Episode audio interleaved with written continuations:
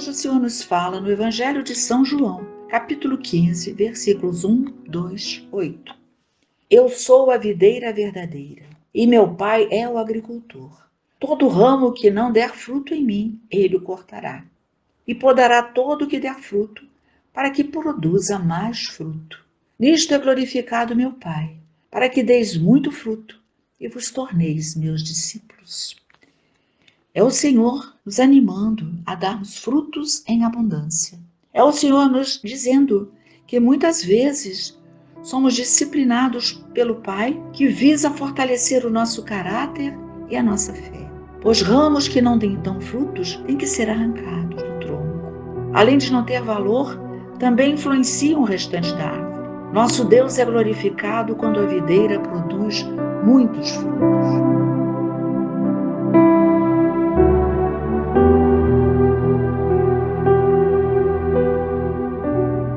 Obrigado, Senhor, por todo o ânimo, toda a coragem que colocas em nós, para que, revigorados por este ânimo, por esta coragem, saiamos da nossa inércia, saiamos da nossa apatia e comecemos a dar frutos em teu nome. E comecemos a espalhar as sementes do teu amor aonde quer que formos. Quando fomos planejados e sonhados pelo teu Pai, nos sonhos de Deus havia para cada um de nós projetos de uma vida cheia de esperança, cheia de ânimo, de tal forma que transbordasse e alcançasse aqueles que estivessem desanimados, desencorajados e tantas e tantas tribulações, esquecemos muitas vezes disso e nos tornamos secos, nos tornamos áridos, os ventos nos balançam para lá e para cá, como galhos vazios de frutos, vazios do verde das folhas. Aqui estamos nós, meu Pai amado, recebendo do teu santo coração esse derramamento desta seiva nova, desta água viva que vai tocando cada canto do nosso interior, alertando cada ponto morto do nosso coração para que ele acorde para a vida, esta vida tão bela, esta vida dada por ti, esta vida que nos é ofertada para vivermos em abundância. Senhor meu Deus, toda a nossa esperança está em vós. E quando dizes na palavra que o fruto produza frutos em vós, é isto, Senhor.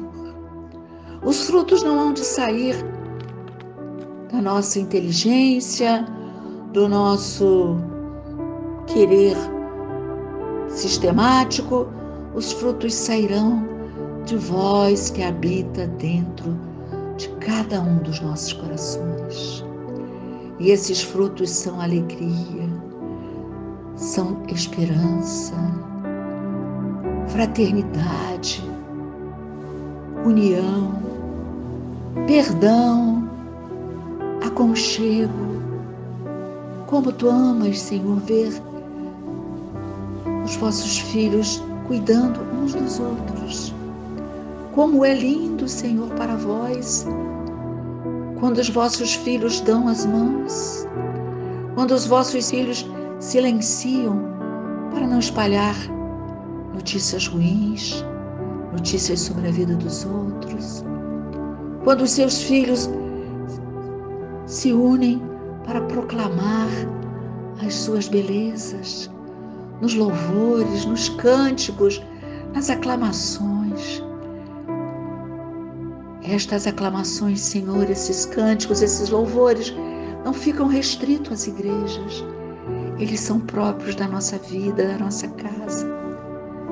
Que bom, Senhor, que nesta, neste dia tão especial estamos aprendendo de vós a reconhecer as suas maravilhas dentro das nossas casas.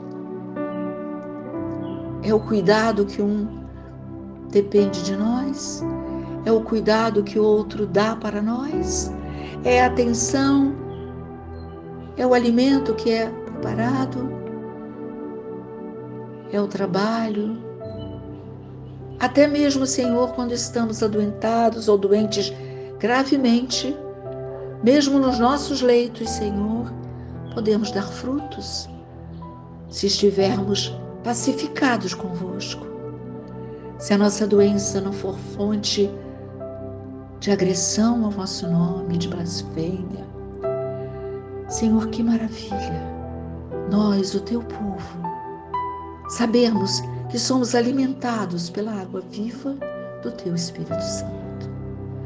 Neste momento, Pai, em nome de Jesus e na ação do teu Espírito Santo, nos curvamos diante do teu poder, da tua honra e da tua glória, para recebermos as bênçãos que tu estás derramando sobre nós, as bênçãos de prosperidade, as bênçãos de afabilidade, as bênçãos de calma, de paz e de harmonia. Nós estamos, Senhor, revigorando os nossos ramos para que eles deem frutos agradáveis a vós, frutos